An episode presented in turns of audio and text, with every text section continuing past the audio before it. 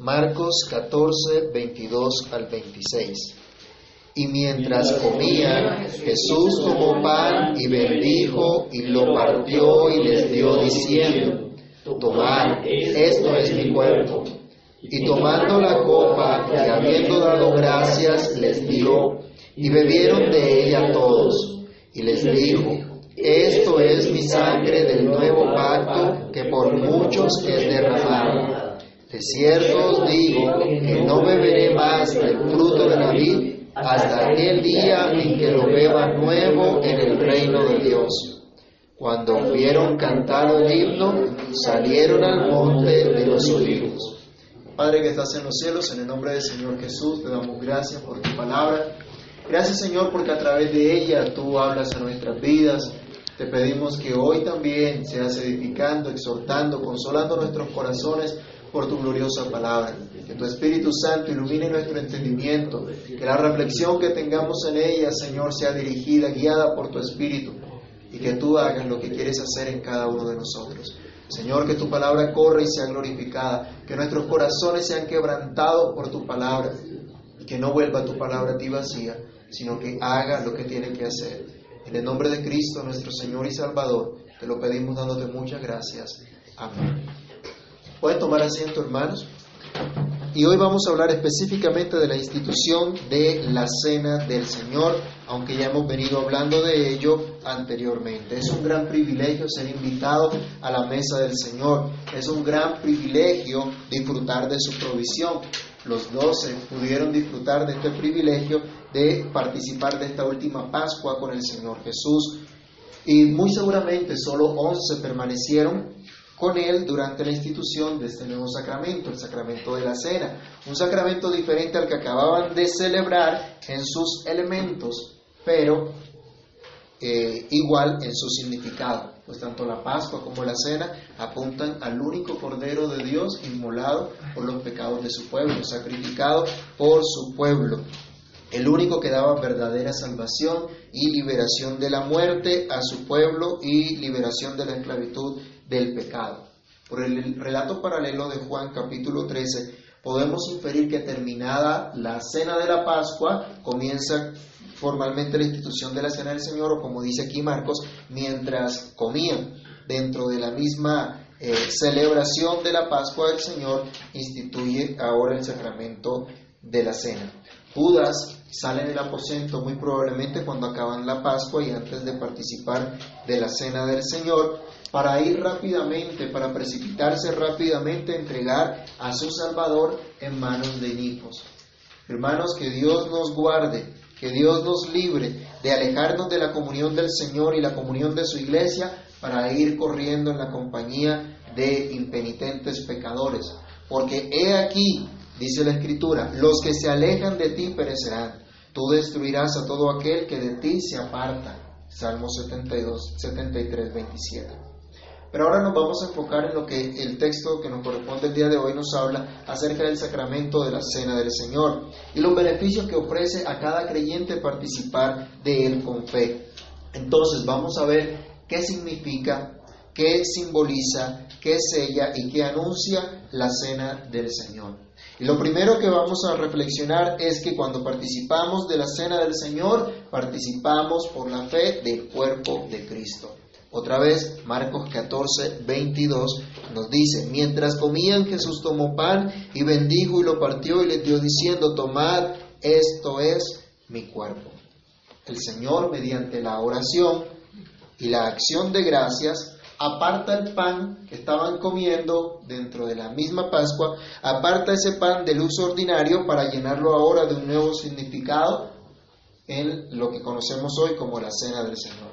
No debemos pensar que en ese instante, cuando el Señor dice, cuando parte el pan y dice, esto es mi cuerpo, que el pan se convirtió inmediatamente en el cuerpo del Señor Jesús, que tomó la sustancia de su cuerpo. No, el Señor seguía sosteniendo el pan con sus manos. No nos dice la Escritura que el Señor se volvió uno con ese pan. Entonces esa doctrina de transustanciación no tiene sentido alguno, no tiene sustento alguno en las Escrituras es simplemente una forma figurada de hablar. Cuando el Señor dijo, yo soy la vid y vosotros los pámpanos, ¿Se convirtió él en una mata de uva?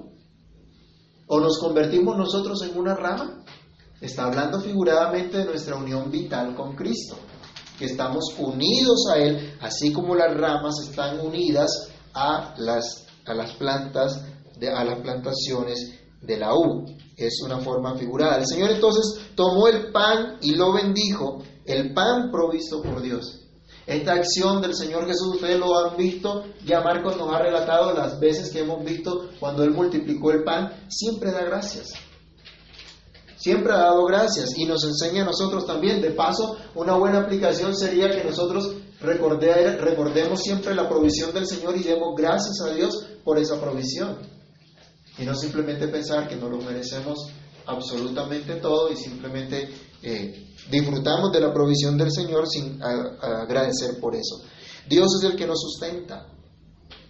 Dios es el que nos sostiene, Dios es el que nos da todos los medios necesarios para nuestro sustento. Vayamos a Marcos capítulo 6, versículo 41.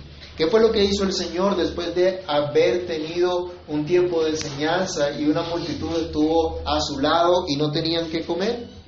Alguien que lea Marcos 6, 41. Entonces tomó los cinco panes y los dos peces y levantando los ojos al cielo bendijo y partió los panes y dio a sus discípulos para que los pusiesen delante y repartió los dos peces entre todos. El Señor dice que alzando los ojos al cielo partió, dio gracias, ¿sí? Porque está mostrándonos, enseñándonos allí que el sustento, que la provisión viene de Dios. Y por eso a Dios hay que agradecerle. Pero es Cristo mismo nuestro sustento, el sustento provisto por Dios, el pan que descendió del cielo, del cielo para el sustento de su pueblo. Vamos a comparar dos versículos, Deuteronomio 8.3, vamos a buscarlo, Deuteronomio 8.3 en el Antiguo Testamento, y lo vamos a comparar con Juan 6.51. En Deuteronomio se nos está señalando lo que Dios había hecho con su pueblo en el desierto y cómo Dios los había sustentado, cómo Dios les había provisto. Luego en Juan vamos a ver cómo el Señor Jesús testifica que Él es la provisión que Dios ha dado para su pueblo. ¿Qué dice Deuteronomio 8.3? Y te afligió, te hizo tener hambre y te sustentó con maná, comida que no conocías, conocías tú ni tus padres la habían conocido, para hacer, hacerte saber que no, no solo de pan vivirá el hombre, más de todo lo que sale de la boca de Jehová vivirá el hombre. Dios sustentó con qué al pueblo? Con maná. Cayó pan del cielo. Vieron la provisión de Dios. ¿Se acuerdan que el pueblo tenía que ir a recoger el maná cada día la provisión?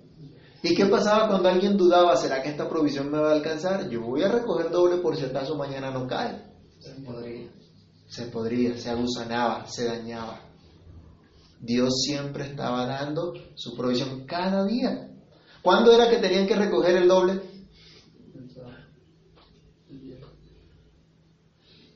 Antes del día de reposo.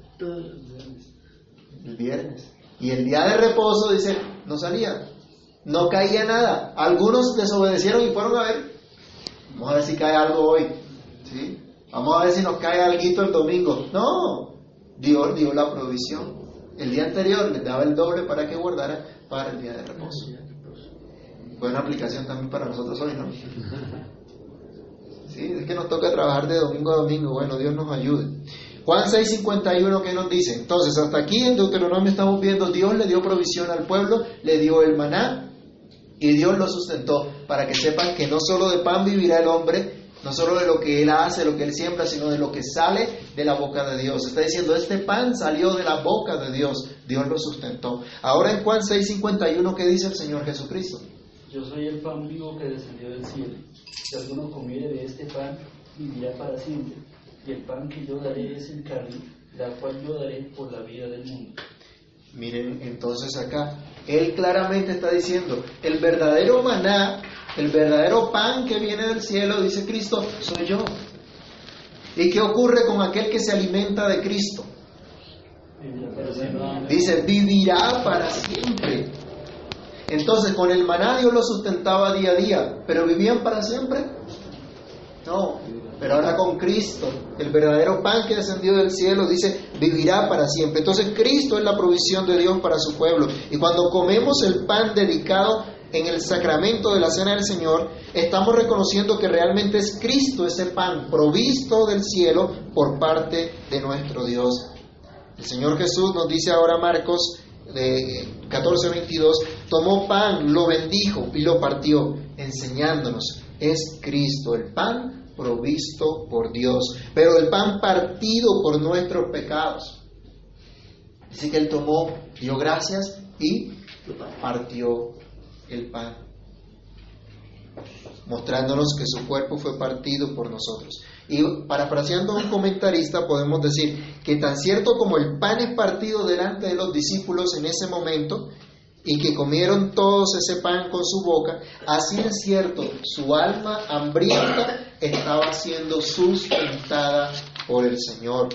Estaba siendo sustentada llena, saciada de justicia y de paz de Dios por medio de aquel que llevaba todos sus pecados, tal como afirma el profeta Isaías. Leamos Isaías 53, versículo 5. Isaías 53, 5. El que lo tenga puede leerlo. Mas él, herido fue por nuestras rebeliones, morido por nuestros pecados. El castigo de nuestra paz fue sobre él, y por su llaga fuimos nosotros curados.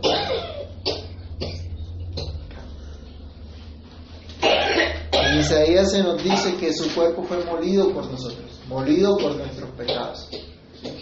Entonces, el Señor está aquí dando cumplimiento a esa profecía también.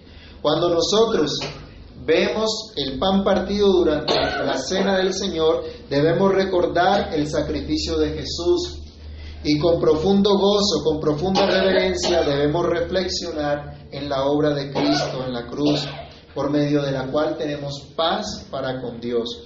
Dios mismo nos ha provisto en Cristo ese pan del cielo, del que nos podemos apropiar hoy nosotros por Es un mandamiento del Señor. El Señor Jesús dice, tomad, y podemos decir como en otro, eh, otro pasaje también, comed, esto es mi cuerpo. Así como vimos en Juan 6:51, al comer este pan se nos asegura vida eterna. Esa es la promesa fiel de Dios, vida abundante, vida eterna para los que creen en Cristo. Cuando participamos entonces de la cena del Señor con fe, entonces nuestra alma está siendo también alimentada, porque reconocemos que somos pecadores y que Dios nos ha provisto un Salvador de todos nuestros pecados. Por la fe entonces allí estamos viendo a Cristo, cuyo cuerpo fue partido por nosotros. Es decir, su ser completo sufrió el castigo que merecen todos nuestros pecados. Así debemos participar entonces en profunda reverencia, fe y acción de gracias, comiendo ese pan de vida que es Cristo. Decimos unidos al pueblo de Dios cuando participamos de la cena, Cristo es nuestro y nosotros de Él, pero cada uno en particular también dice, Cristo es mío y yo de Él, como cantábamos en el himno, ya pertenezco a Cristo, Él pertenece a mí. Así estamos renovando nuestra fe y nuestra entrega en el Señor. Lo segundo que debemos reflexionar en la institución de la cena del Señor o lo que significa, nos sella, nos simboliza, es la sangre de Cristo. Habían dos elementos en la cena del Señor, el pan y también el vino, el cual nos habla de la sangre de Cristo y ese es nuestro segundo punto. Antes de seguir, quisiera señalar también que se le ha dado muy mal uso a la expresión y a lo que significa la sangre de Cristo. ¿Han escuchado a gente diciendo, uy, me cubro con la sangre de Cristo? ¿O hay poder en la sangre de Cristo? Y utilizan la sangre de Cristo como un amuleto. Así como la gente utilizaba la sábila detrás de la puerta para evitar los maleficios, así han utilizado también la sangre de Cristo. Y para eso, para eso no es la sangre de Cristo.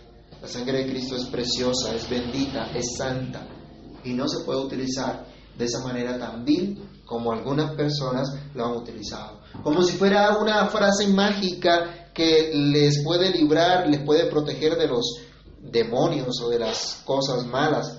La sangre de Cristo es un elemento santo en el cual es ratificado, es santificado el pacto de gracia.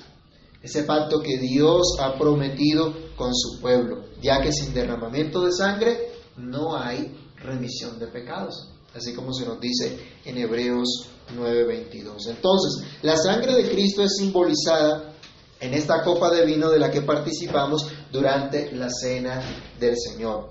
Es la sangre de Cristo una señal segura de la gracia de Dios para los creyentes. Como les dije al principio, muy seguramente salió eh, Judas antes de la institución de la cena del Señor.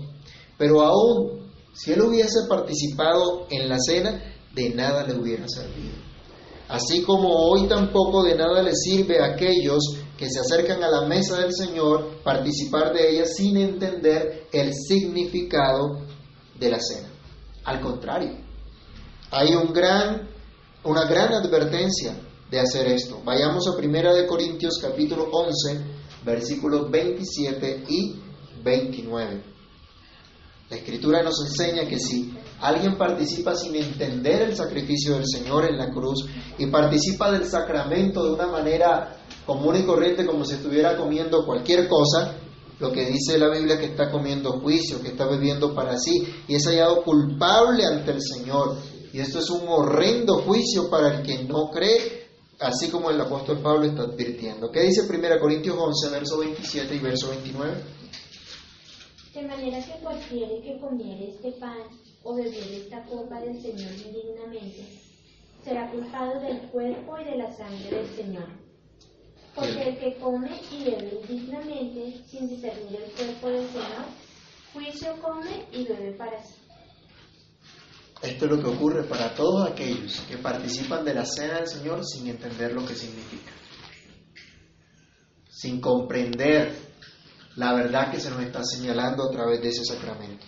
Pero para todos los verdaderos creyentes es muestra viva de la gracia de Dios. Vayamos al verso 23 de Marcos 14. Nos dice que tomando la copa y habiendo dado gracia, les dio y bebieron de ella todos. Todos participaron de esa copa. Recibieron la copa de la mano del Señor. El Señor Jesús era el anfitrión de esa cena, después de haber recibido su bendición.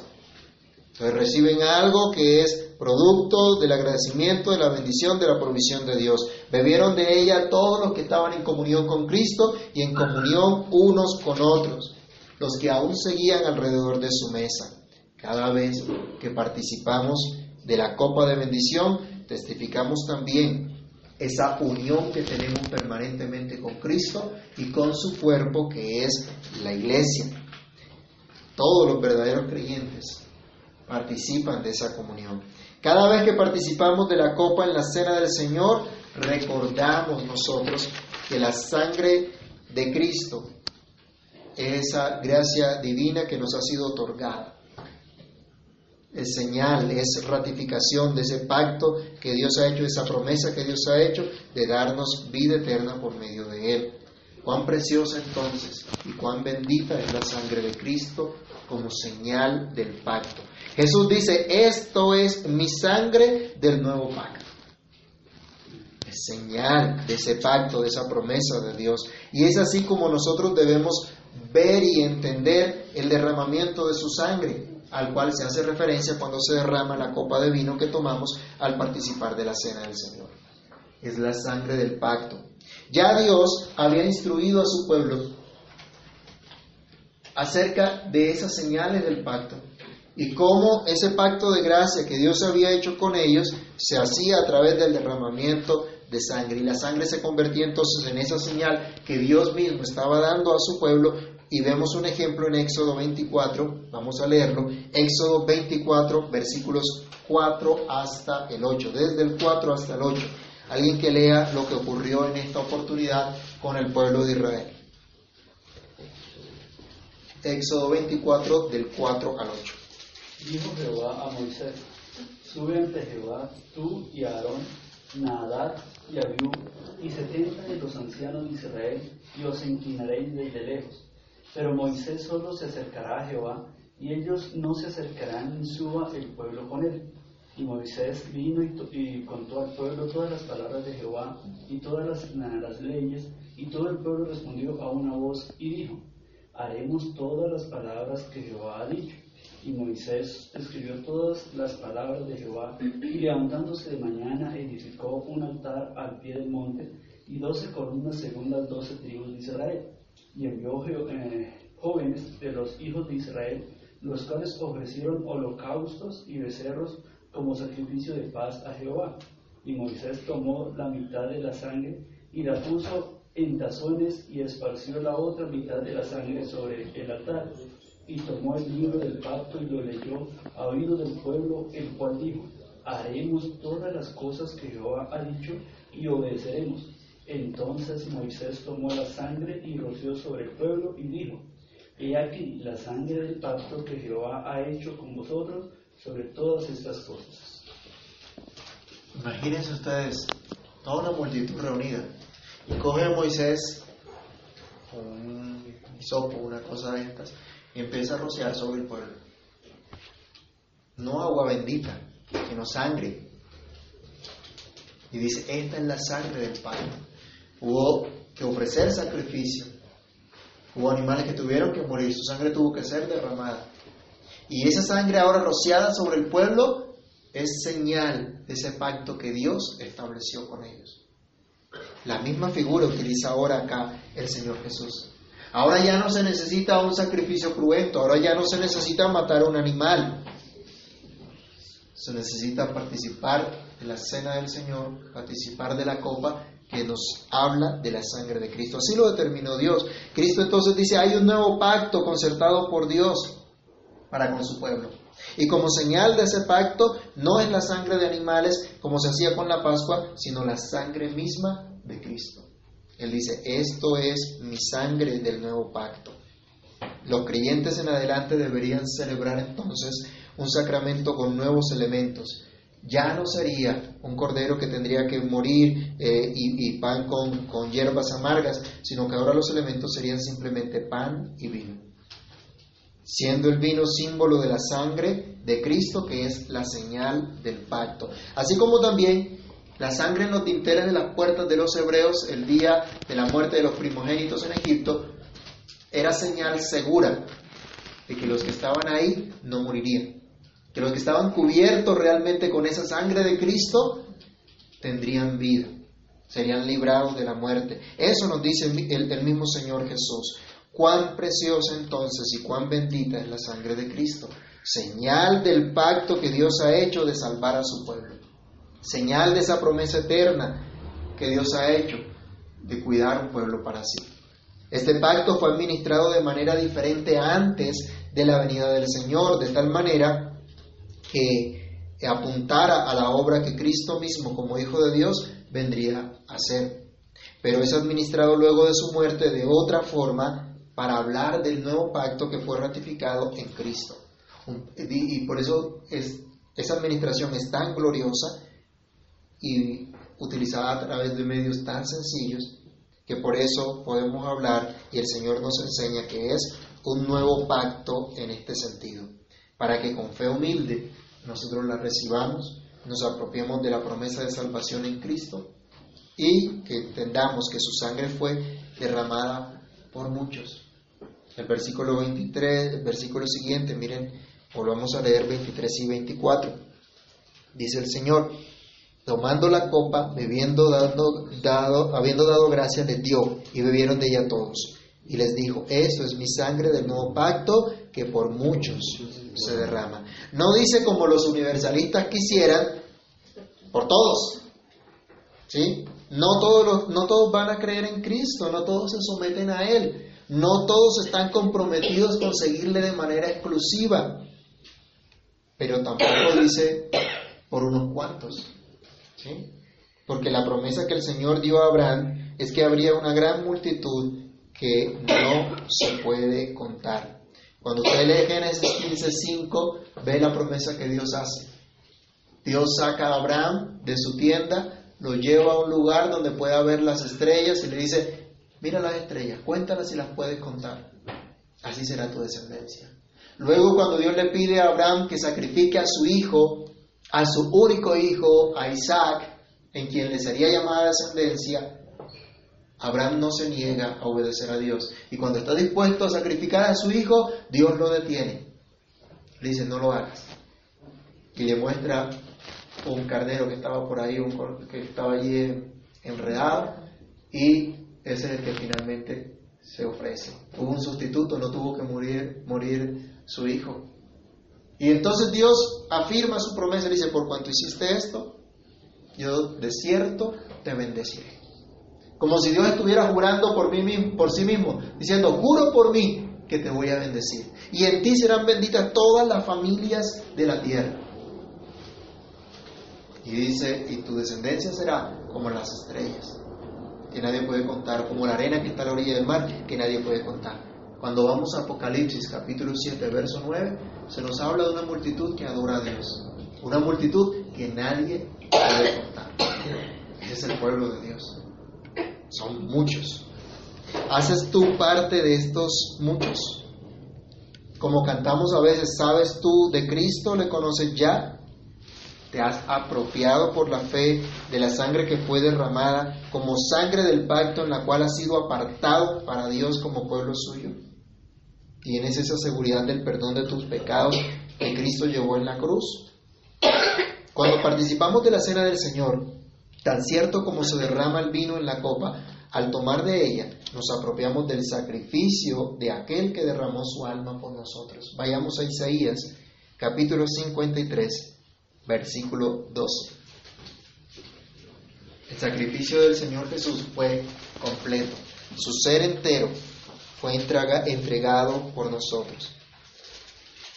Por tanto, yo le daré parte con los grandes y con los fuertes repartirá despojos, por cuanto derramó su vida hasta la muerte, y fue contado con los pecadores, habiendo él llevado el pecado de muchos, llorando por los transgresores.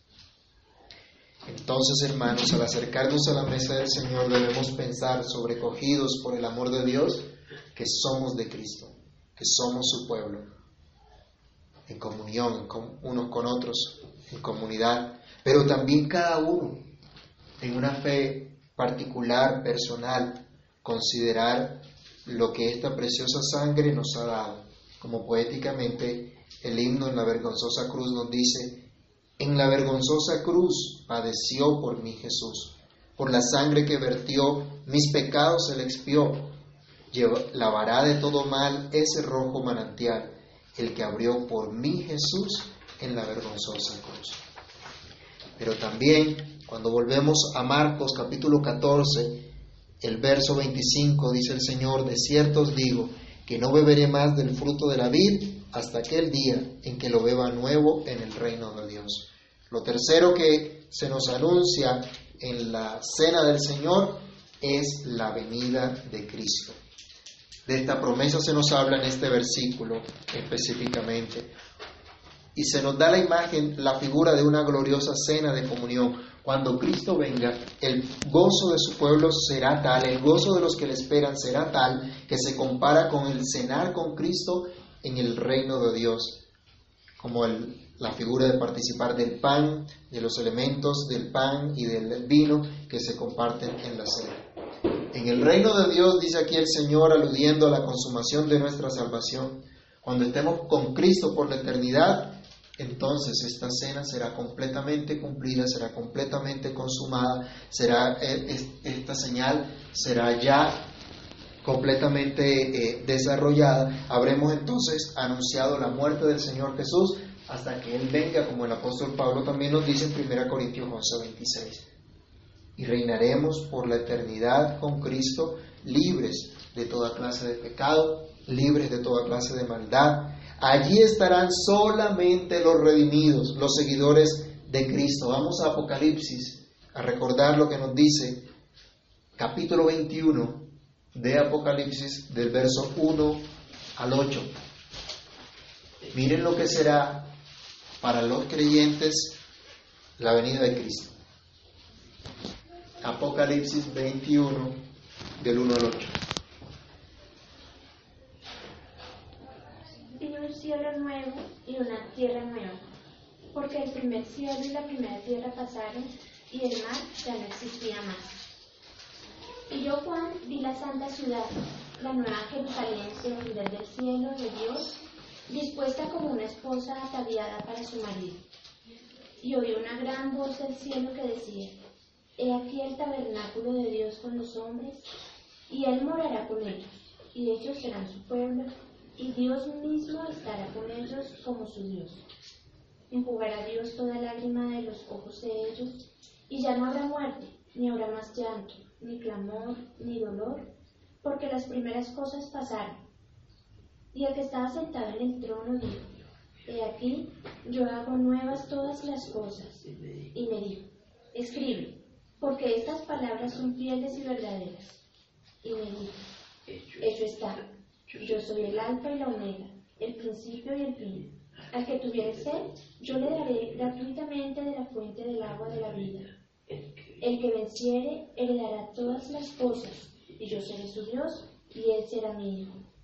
Pero los cobardes e incrédulos, los abominables y homicidas, los fornicarios y hechiceros, los idólatras y todos los mentirosos tendrán su parte en el lago que arde con fuego y azufre, que es la muerte segunda. La venida de Cristo entonces será para los creyentes también un eterno celebrar la salvación de Dios. Durante la cena de la Pascua los judíos solían cantar himnos exaltando la salvación del Señor, como se expresa en los Salmos 115 a 118, que probablemente eran los que cantaban en esa ocasión. Marcos nos señala ahora en el verso 26, cuando hubieron cantado el himno, salieron al monte de los olivos, que en el aposento alto también hubo tiempo para celebrar esa salvación de Dios con cánticos, con himnos, con salmos. Hermanos, estamos llamados a celebrar la maravillosa salvación de Dios en todo momento. Cristo mismo, al punto de entregar su vida por su pueblo, participó de este tiempo de adoración especial al Padre. Algunos, algunos supuestamente celebran a Dios, adoran a Dios, pero no han recibido su salvación. Entonces no saben qué celebrar, no saben qué disfrutar, no disfrutan el verdadero perdón, sus vidas siguen sin ser transformadas, aunque canten, salten, se emocionen y pretendan tener un culto atractivo o alegre, odian realmente aquello que es reverente y profundo basado en el entendimiento de la obra de Cristo. Pero los verdaderos creyentes, cuando Cristo venga, celebraremos eternamente la salvación que Él nos ha dado. Como el salmista cantaremos, alabad a Jehová naciones todas, pueblos todos, alabadle, porque ha engrandecido sobre nosotros su misericordia, y la fidelidad de Jehová es para siempre, aleluya. Y aún desde ya podemos empezar a hacerlo, porque la venida de Cristo, que también anunciamos al participar de la cena del Señor, es una esperanza hoy para glorificar a Dios aquí y ahora. Ya podemos cantar también el Salmo 117 y podemos llenarnos de valor y de gozo cada día esperando la gloriosa venida del Señor Jesucristo. Si hemos entendido que el cuerpo de Cristo fue partido por nuestros pecados, que su sangre fue derramada por el perdón de nuestros pecados para limpiarnos de toda maldad, ahora llenos de gozo, de profunda reverencia, podemos celebrar también la salvación de Dios y vivir con regocijo, hermanos, y con firmeza nuestra nueva vida en Cristo, en medio de nuestro hogar, en medio de la iglesia local, en medio de la comunidad en general, así como hemos expreso en nuestra, hemos expresado nuestra misión como iglesia local. ¿Vivimos esa nueva vida con regocijo? ¿En nuestros hogares estamos viviendo eso? A eso estamos llamados. Y eso se nos da también cuando participamos de la cena del Señor, esa esperanza gloriosa que tenemos en Él y que podemos disfrutar desde ya. Gracias a esa esperanza gloriosa, también anunciamos nosotros al participar de la mesa del Señor, como se nos enseña en la palabra, que Cristo viene. Anunciamos su muerte hasta que Él venga y recibimos de Cristo la capacidad de experimentar la gracia de Dios en nuestra casa, en nuestra familia, en nuestra iglesia, en nuestra comunidad local, en donde Dios nos ha colocado. Esto significa que podemos manifestar las virtudes del Señor, lo que Dios es, lo que Dios hace a través de nuestra vida, en nuestro día a día, adorándolo no solamente cada domingo en el culto público, sino también en nuestro diario vivir, en nuestra casa, en nuestro trabajo o estudio. La cena del Señor entonces está llena de significado. Es un medio de gracia para el fortalecimiento de nuestra fe, de nuestra vida espiritual. No podemos nosotros despreciar este gran privilegio que tenemos de participar de la cena del Señor. Sus elementos nos hablan del cuerpo y de la sangre de Cristo, que simboliza, nos sella y nos señala la promesa de salvación en Cristo. Nos recuerda además que nuestra esperanza será consumada cuando Cristo venga. Por esa esperanza hoy somos renovados en la fe y también es renovado nuestro compromiso con el Señor de participar, al participar de su mesa para que podamos vivir esa nueva vida en Cristo con regocijo, con firmeza y que experimentemos a diario la gracia de Dios. Apliquemos esto entonces en, en esta forma. Podemos ver a nuestro esposo o esposa como, o a nuestros hijos también, a nuestros familiares, como coherederos de la gracia de Dios, de la salvación que nos ha sido dada en Cristo. Nos preocupamos por el bienestar espiritual de nuestra familia. Buscamos fortalecer su fe, pero fortaleciendo primero la nuestra. ¿Es real nuestra esperanza en Cristo? ¿Realmente tenemos esa esperanza, esa convicción? ¿Cuál es nuestro compromiso con la iglesia local si hemos comprendido la esperanza gloriosa que tenemos como pueblo de Dios? Como parte de un pueblo redimido. ¿Cuál es nuestro compromiso con este mundo que va camino a la perdición y necesita del Evangelio? ¿Qué es lo que estamos testificando a nuestros vecinos con nuestra vida, con nuestras palabras? ¿Qué testificamos al resto de nuestros familiares? Hermanos, que el Señor nos ayude a servirnos unos a otros en humildad, creciendo en amor, perdonándonos unos a otros, mostrándonos unos a otros cada día a Cristo, mostrándonos cada día la buena noticia en Cristo. Oremos. Amado Dios y Padre Celestial, en el nombre del Señor Jesús te agradecemos por la reflexión de tu palabra. Gracias Señor por este sacramento precioso que nos has regalado para señalarnos, sellarnos tu verdad tu promesa, tu pacto, Señor, de salvarnos. Te pedimos que nos ayudes a profundizar en esta verdad, a meditar en ella, a meditar, Señor, en la obra maravillosa que Cristo ha hecho por nosotros, de salvarnos, de redimirnos, de hacernos su pueblo. Señor, que podamos tener claridad y mirar con una perspectiva diferente el sacramento de la cena del Señor que nos acerquemos a esta ordenanza santa con temor y temblor, con profunda reverencia, pero también con profundo gozo por lo que nos enseña. Porque allí vemos nuevamente cómo el cuerpo de Cristo fue partido por nosotros, cómo su sangre fue derramada por nosotros, cómo tenemos vida ahora eterna en Él. Y cómo, Señor, se nos asegura que esta vida eterna un día será realizada por completo cuando Cristo venga. Señor, ayúdanos a mantener esa esperanza, a tener ese gozo de poder disfrutar tu presencia, de poder servir tu santo nombre. Padre, ayúdanos, ayúdanos por amor tuyo y fortalécenos para la gloria de tu santo nombre. Señor, sin ti nada somos, nada podemos hacer y te rogamos que tú seas cumpliendo tu santo propósito en cada uno de nosotros. En el nombre de Jesús te lo pedimos y te damos muchas gracias. Amén.